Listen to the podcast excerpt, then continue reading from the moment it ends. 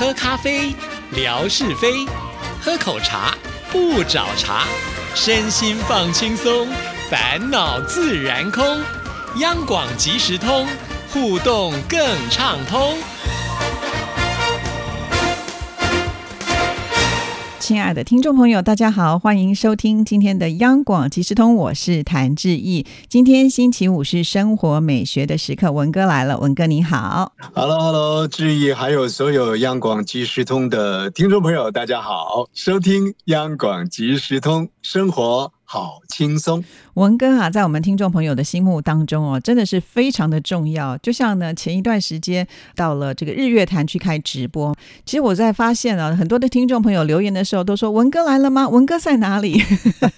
啊，纯哥呢也会念到，所以啊，这个文哥现在已经锻炼到，就是不需要出现呢，还是会有影响力的。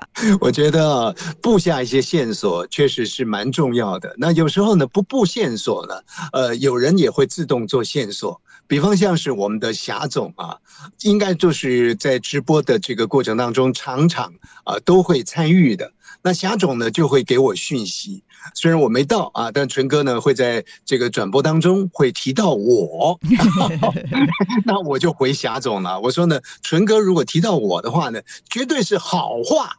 多句啊，绝 对不是一句啊。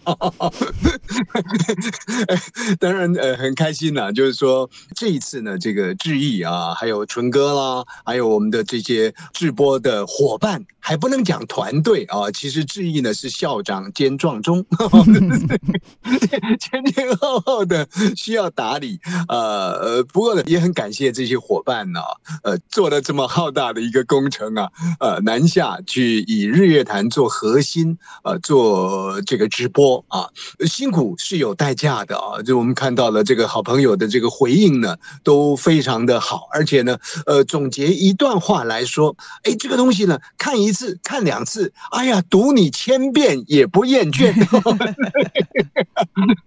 那这个期待呢，呃，在回放的这个呃过程呢，能够累积的更多啊，让更多的这个好朋友在这样的一个经典转播当中啊，鼓舞士气啊，鼓舞谭志怡小姐，还有我们的纯哥啊，还有这些转播的伙伴，你们游湖的时候、环湖的时候呢，嗯嗯。我又把握那个空档时间稍微听了一下，大致上有聊到说呢，很可能在未来的时间会到东部去啊，因为嗯。毕竟做了这个跟对纯哥。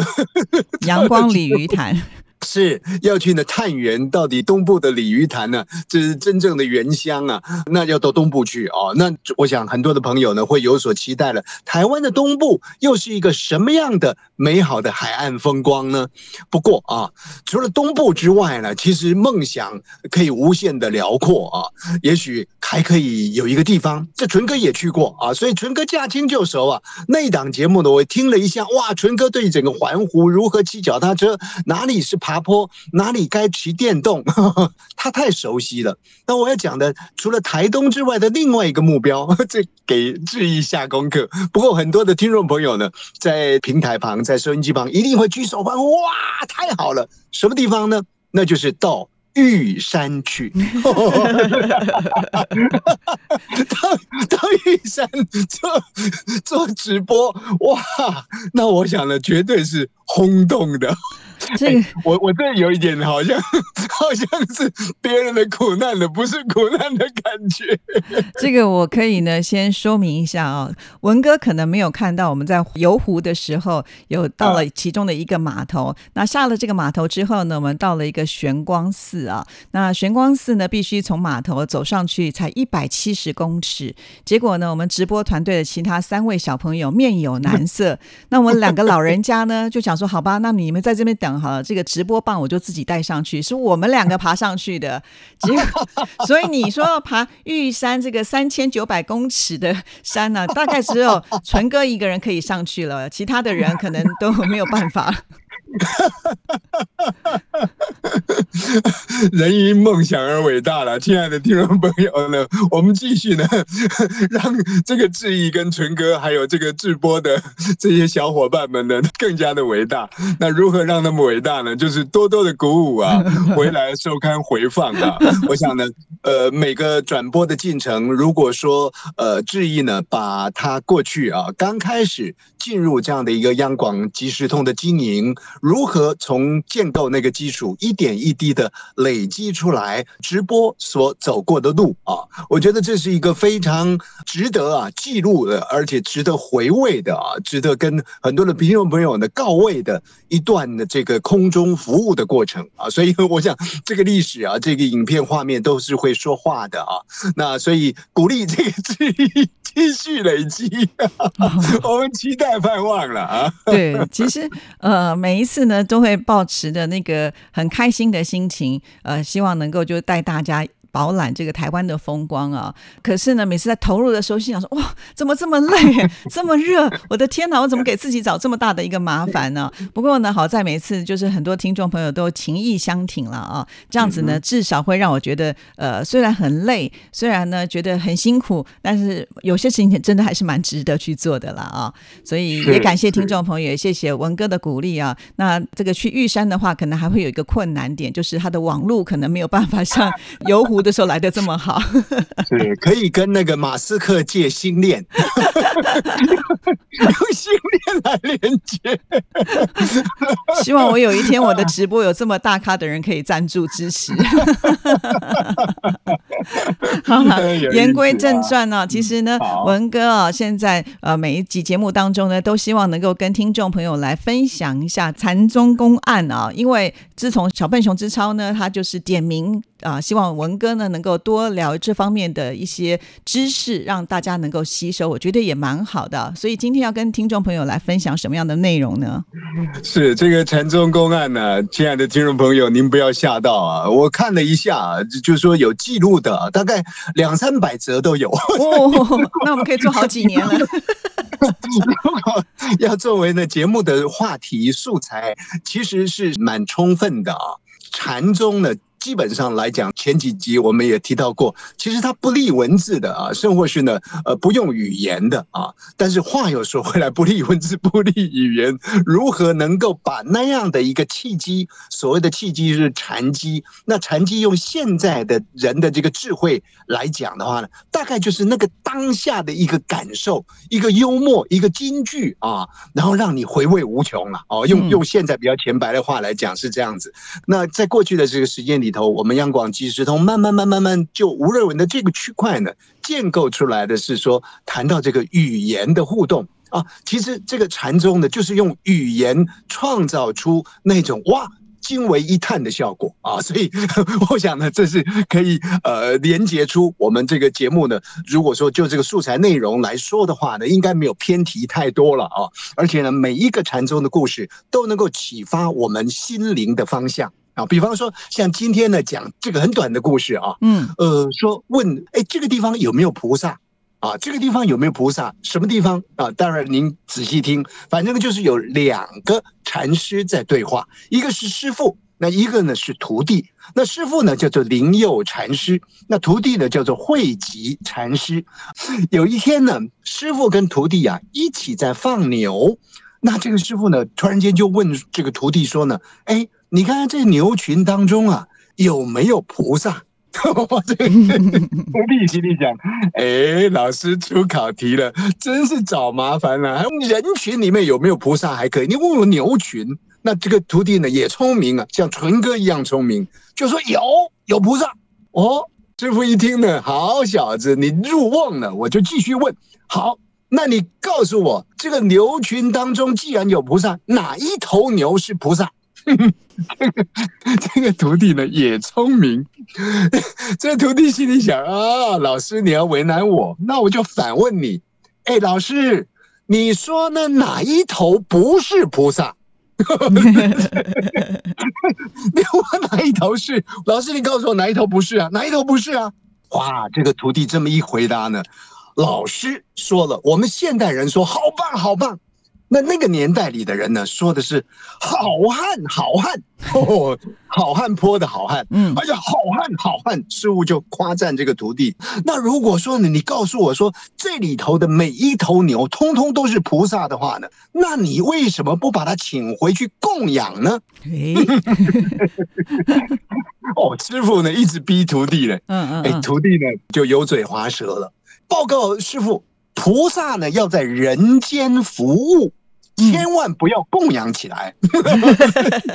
好像有道理。这个时候呢，师傅又来了。好汉，好汉，既然是人间服务的菩萨，那这些菩萨为什么不说法呢？老是在那里低头吃青草呢？啊，这个徒弟又回答了：报告师傅，如吴瑞文刚刚前面所说的。禅呐是无法可说的，是不能说的。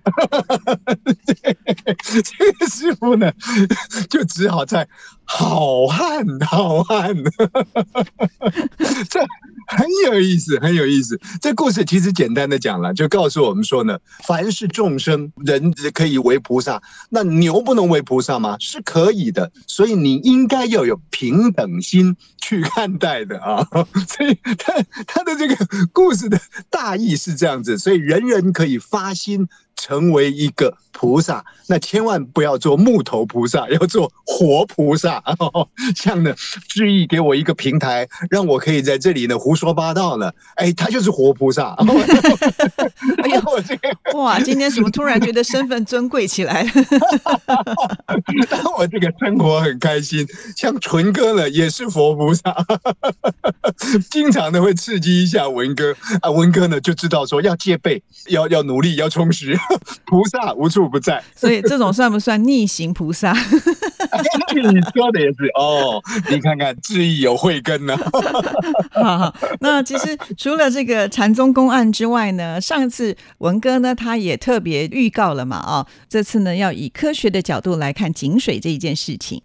哎，其实我觉得这个查资料固然是现在所谓的这个搜寻的年代是很容易的，嗯，但是哦，有时候你进入那个资料库里面，你还真的不知道他到底在说些什么，他到底能不能解答你的问题呢？你都一一个头两个大，你知道吗？